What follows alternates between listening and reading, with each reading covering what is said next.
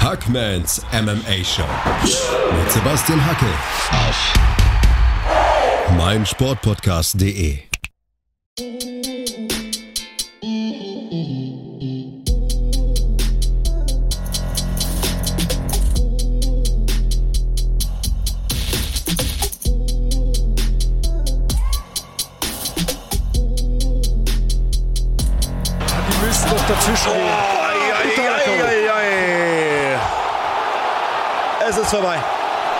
Es ist vorbei. Stay right here. Dieser Tyson Fury ist ein Monster. Meine Güte, was für ein Boxkampf. Er bleibt unbesiegt. Ich habe es mir gerade nochmal angeschaut, Freunde der Sonne, und damit hallo und herzlich willkommen zu Ausgabe 101 von Hackmans MMA Show auf meinsportpodcast.de. Deontay Wilder gegen Tyson Fury. Die Trilogie nahm ihr Ende am vergangenen Wochenende. Und ich bedanke mich ganz herzlich für alle Nachrichten von den Boxfans da draußen. Das hätte ich nie erwartet. Also, wir benutzen ja normalerweise immer den Hashtag HackmanMMA in den sozialen Medien. Äh, Leute schreiben mir einen Tweet an Sebastian Hackel oder ja, wie hier geschehen, eine Instagram-Direktnachricht an Sebastian Hackel bei Instagram.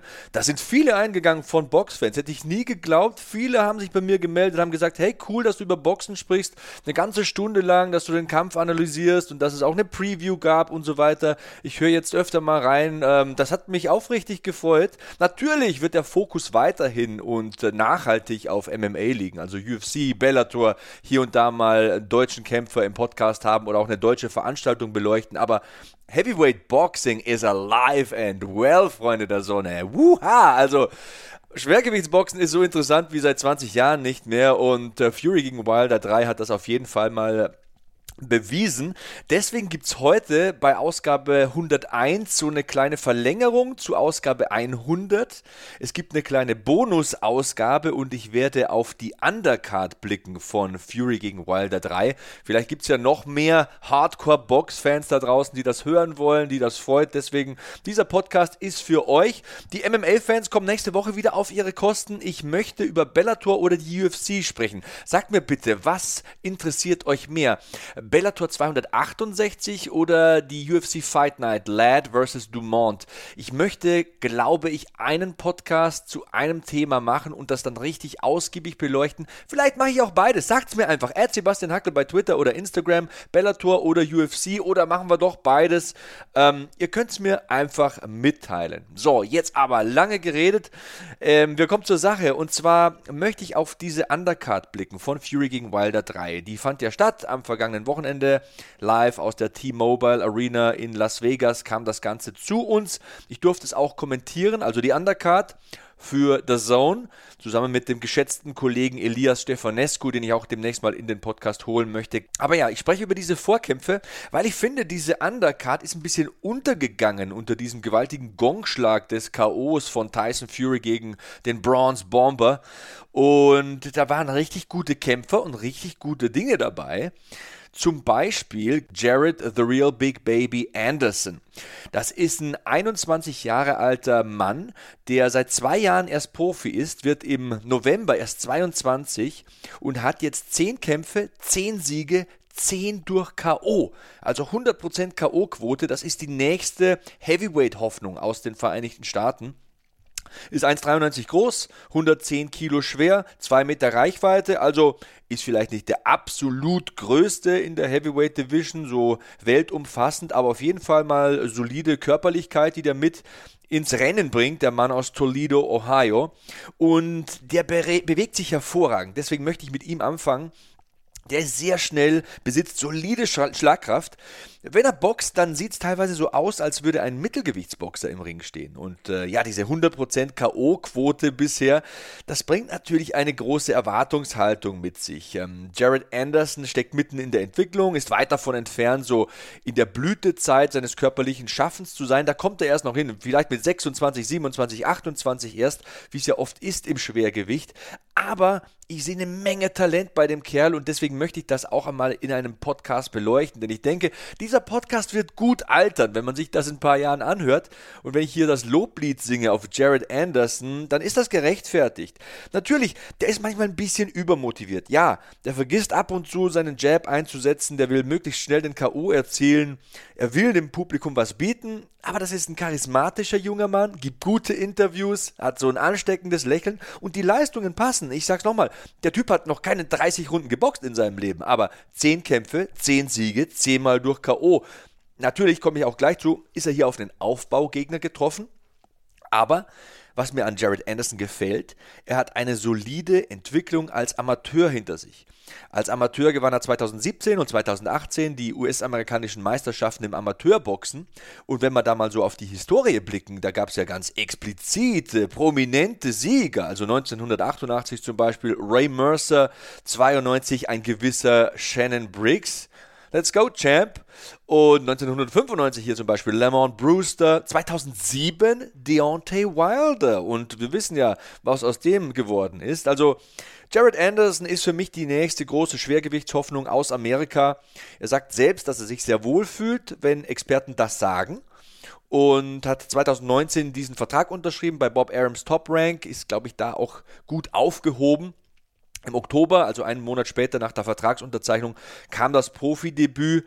Seitdem, ich sage es ein letztes Mal, 10 K.O.-Siege in Folge in den vergangenen beiden Jahren. Der Mann ist gut beschäftigt, steht immer im Ring und ist auch ein Sparringspartner von Tyson Fury. Beschreibt das ähm, als großartige Erfahrung. Sagt, ich profitiere da sehr von diesen Trainingseinheiten mit Tyson. Das sind sehr respektvolle Worte und da, wenn man zwischen den Zeilen liest, merkt man auch, der hat einen guten Kopf auf den Schultern. Der ist noch nicht abgehoben, auch wenn er immer durch K.O. gewinnt. Klar, äh, hat als Profi noch nie eine siebte Runde erlebt. Ähm, was kann man schon wirklich sagen über seine Qualitäten, wenn er mal in tiefe Gewässer gezogen wird? Aber hey, wenn man hier mal auf die Bilanz blickt, die ersten drei Profikämpfe per Erstrunden-K.O. für sich entschieden.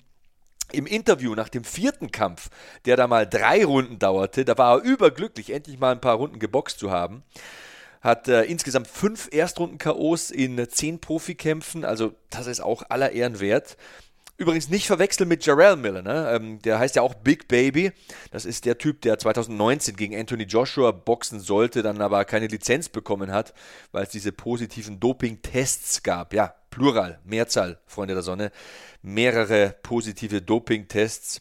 Naja, muss jeder selbst entscheiden, wie das zu beurteilen ist. Ähm, ja, kommen wir noch kurz zum Gegner von Jared Anderson. Ich habe jetzt genug. Ähm, Loblieder gesungen auf ihn. Er hat gesagt, ich weiß nichts über meinen Gegner, ich weiß nur, dass der ein gewaltiges Problem hat. Und ja, ich glaube, das war ein ganz guter Vorgeschmack ähm, auf diesen Kampf. Jared Anderson hat noch nie einen Niederschlag kassiert. Übrigens, das ist ein, ein interessanter Fun Fact. Das ist auch in diesem Kampf so geblieben gegen Wladimir Tereschkin.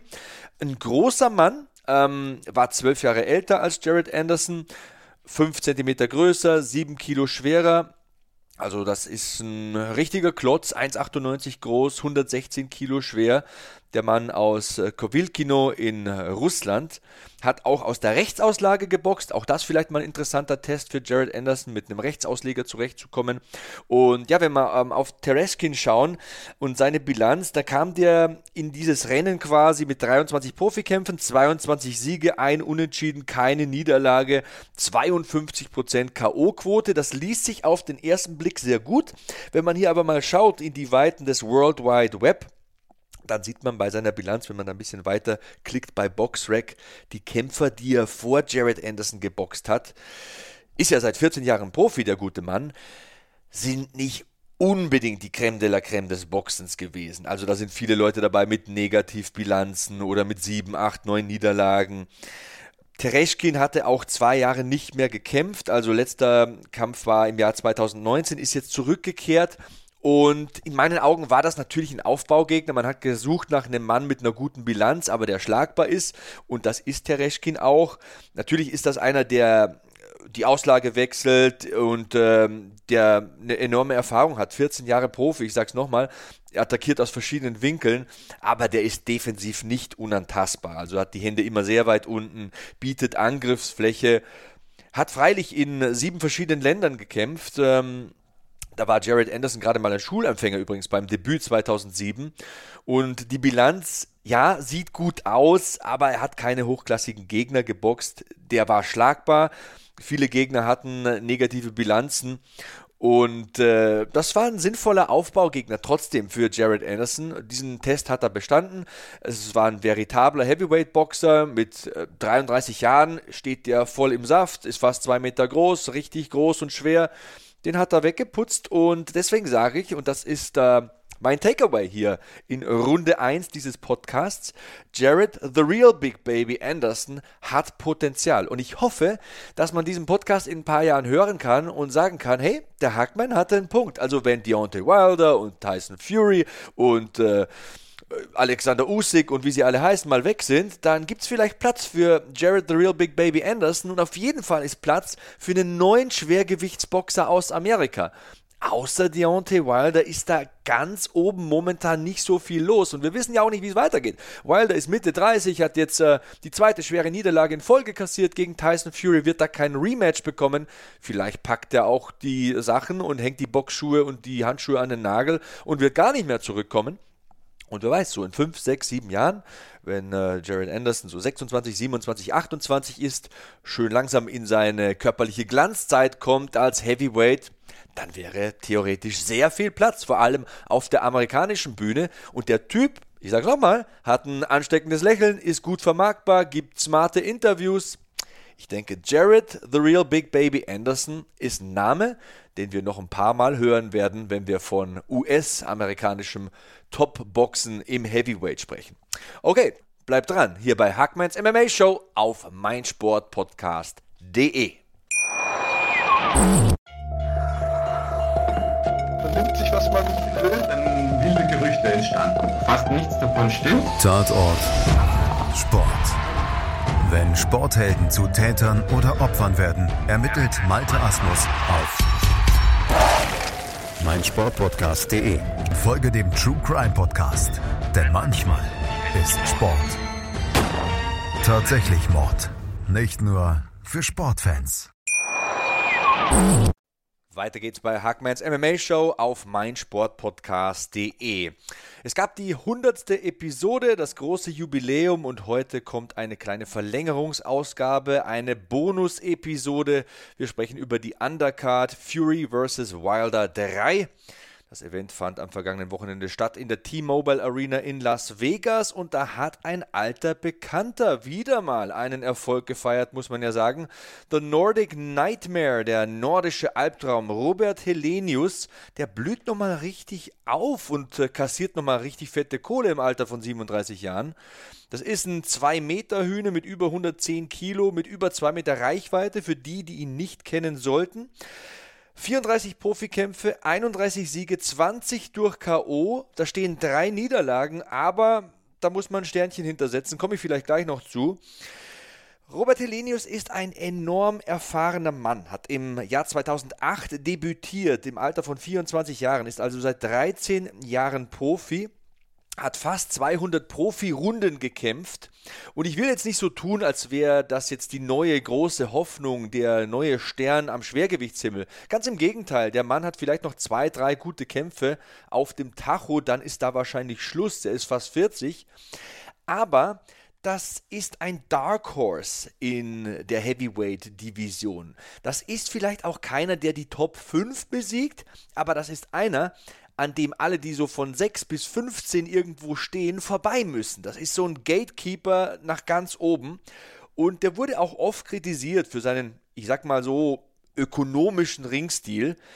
Er macht oft nur das Nötigste, aber der schafft es einfach immer wieder K.O.-Siege zu erzielen und dieser enorme Erfahrungsschatz, der kommt ihm dabei zugute. Der Mann hat tiefste Gewässer gesehen stieg da am vergangenen Wochenende zum 34. Mal als Profi in einen Boxring und hat zum zweiten Mal in Folge Adam Kovnatski vorzeitig besiegt. Vorzeitig. Und er hat so viele gute Gegner geboxt in seinem Leben. Dieser Robert Helenius hat zum Beispiel einen Lemon Brewster besiegt durch technischen K.O., hat durch K.O. gegen Samuel Peter gewonnen, hat einen gewissen Derek Chisora nach Punkten besiegt, den kennen die meisten wahrscheinlich, Natürlich hat gegen Dillian White und Gerald Washington verloren. Man muss aber auch sehen, wie das zustande kam. Einmal war die Vorbereitungszeit eine Woche und einmal wurde die Vorbereitung durch Verletzungsprobleme abrupt unterbrochen. Aber er hat hier nach diesem ersten Kampf gegen Adam Kownacki, den er ja auch vorzeitig gewonnen hat, als massiver Außenseiter den zweiten Kampf gewonnen. Und das zeigt mir, klar ist er 37 Jahre alt, aber an dem musst du erstmal vorbei der boxt sau unangenehm. Der ist lang, der ist groß, der ist schwer, der macht nicht viel, der schaut dich aus, der lässt dich kommen, der schaut sich mal an, was du da so machen willst und der bleibt im Kampf. Egal wie sehr man den unter Druck setzt, den musst du erstmal wirklich umhauen. Das haben wenige geschafft. Ich sag's äh, gerne nochmal, 34 Profikämpfer, hat nur drei davon verloren. Du musst einiges machen, um den Riesen aus dem Seilgevier zu hauen. Und er hat gegen Adam Kownacki zum zweiten Mal gewonnen. Beim ersten Mal war es ja wirklich krass. Also das Publikum im Barclays Center in Brooklyn, New York, ich habe da auch mal eine Veranstaltung kommentieren dürfen, stand ja wie ein Mann hinter Adam Kownacki. Es gibt in Brooklyn eine große polnische Gemeinde und Kownacki hat für die Fans gekämpft, äh, legte wie immer so eine furiose Pace an den Tag. Und der Helenius schien da boxerisch unterlegen zu sein, hat aber wieder mal seine K.O.-Gefahr bewiesen, hat den ersten Sturm überstanden, hat den ein bisschen machen lassen, hat sich verausgabt, der Adam Kownacki. Helenius wiederum blieb im Kampf, hat alles abgefeuert, als sich die Chance dazu bot und hat den Kampf gewonnen. Und vor diesem Kampf wurde ja oft die Frage gestellt von amerikanischen Medien, Repeat or Revenge. Also kann Helenius diesen Upset wiederholen oder gibt es doch die Rache, die Wiedergutmachung für Adam Kownacki, den Mann mit den polnischen Wurzeln? Und man hat auch die Frage gestellt, wie weit kann die Reise gehen für Helenius? Und das ist ja auch eine berechtigte Frage. Ich meine, 37 Jahre, meiner Meinung nach, habe ich ja schon ausgedrückt, hat der vielleicht noch zwei, drei gute Kämpfe auf dem Tachometer, dann ist wahrscheinlich Schluss. Aber hey, die, die gegen ihn ran müssen, die haben schweres Leben. Und ähm, Helenius hat viele Menschen sehr glücklich gemacht. Er war ja im ersten Kampf der Mega-Außenseiter. Manche Wettanbieter hatten da eine Quote von 20 zu 1 gegen ihn stehen. Das heißt im Klartext, wenn du 100 Dollar setzt, dann kommst du mit 2000 Dollar nach Hause und ich glaube, da haben sich einige eins gelacht und haben da diese Außenseiterwette mitgenommen. Und jetzt hat es ja nochmal geklappt. Also war nicht mehr der krasse Außenseiter wie beim ersten Mal. Quote war jetzt ein bisschen stabiler für ihn, aber dennoch konnte man da gut Geld verdienen. Und äh, Robert Helenius dürften ja auch einige Boxfans müssen ja anscheinend welche dabei sein unter euch, sonst hätte ich ja die Nachricht nicht bekommen.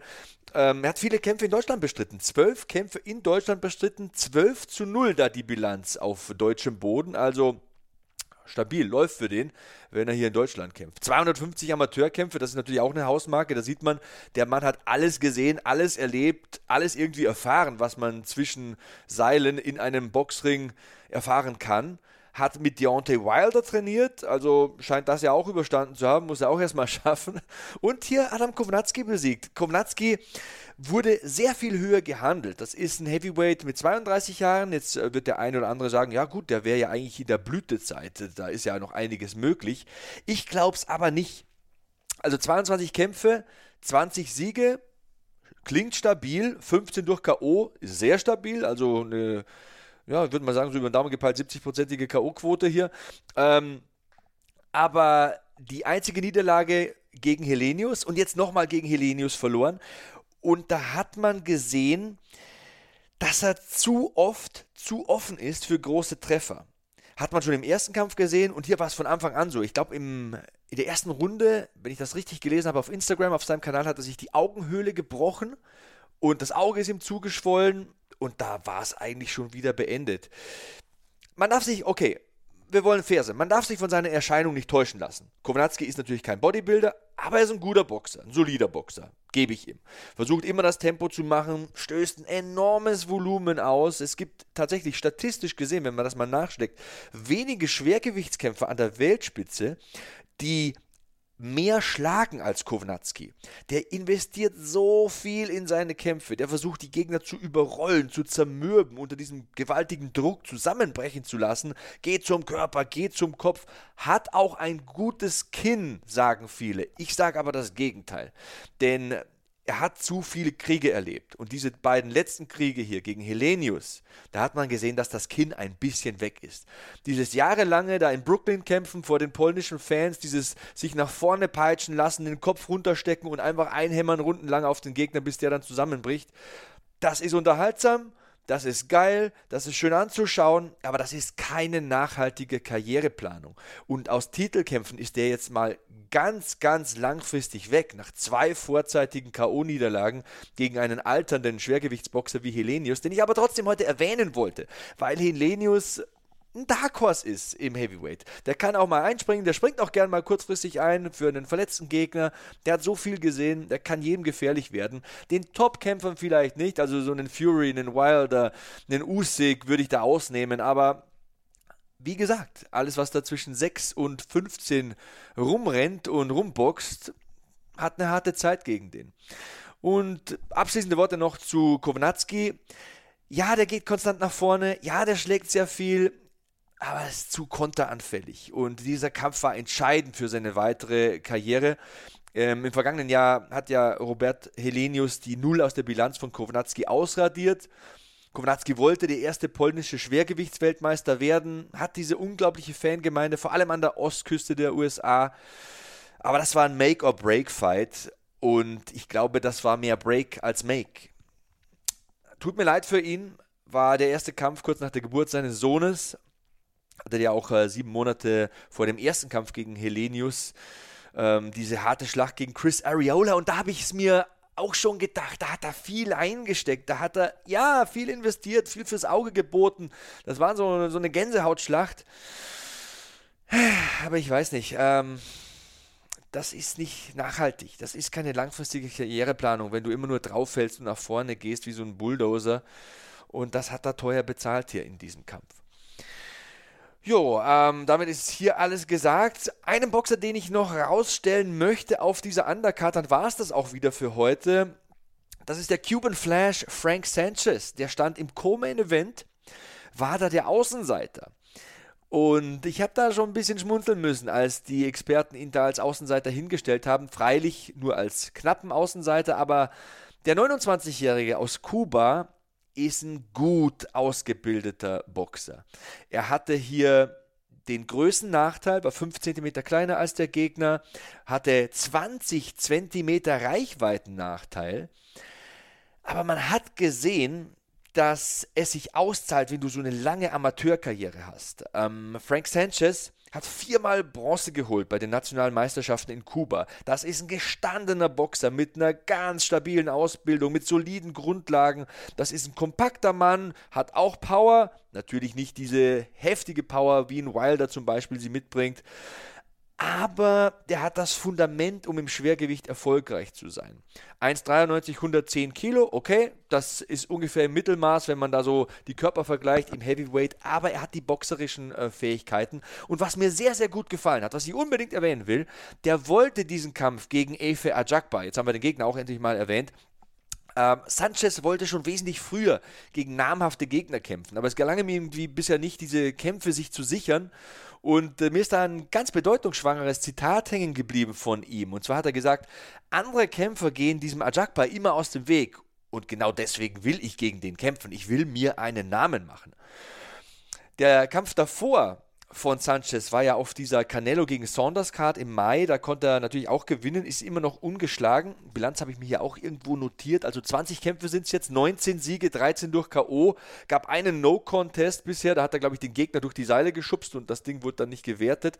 Aber hey, der ist immer noch ungeschlagen und der hat fast 99% seiner Runden als Profi gewonnen da zeigt sich nochmal das technische Fundament. Klar putzt er die Gegner nicht immer weg. Von 20 Siegen sind 13 durch K.O. passiert. Das ist okay, das ist aber nicht super beeindruckend. Dennoch muss man sagen, wenn du 99% der Runden als Profi gewinnst, dann zeigst du den Judges, den Punktrichtern ja immer, dass du der bessere Boxer bist, dass du den besseren Jab hast, dass du dich besser bewegst, dass du einfach Punkte auf den Zetteln machst. Und das ist eine langfristige Karriereplanung, denn du wirst einfach nicht jeden Gegner durch K.O. besiegen, aber du kannst fast jeden Gegner technisch besiegen. Und der Mann hier, Frank Sanchez, trainiert mit Canelo Alvarez. Und Canelo Alvarez sagt über Sanchez wiederum, der wird eines Tages Weltmeister werden. Und Freunde der Sonne, nagelt mich nicht fest auf diese Aussage. Die kommt nicht von mir. Ich zitiere nur, nur den guten Canelo, aber der ist anscheinend sehr beeindruckt von Sanchez Arbeitseinstellung. Und das sagt ja wiederum was. Ähm, Sanchez ist top motiviert, hat da einen großen Karrieresprung gemacht mit diesem Kampf und diesem Ergebnis, über die Runden da einen äh, Favoriten zu besiegen.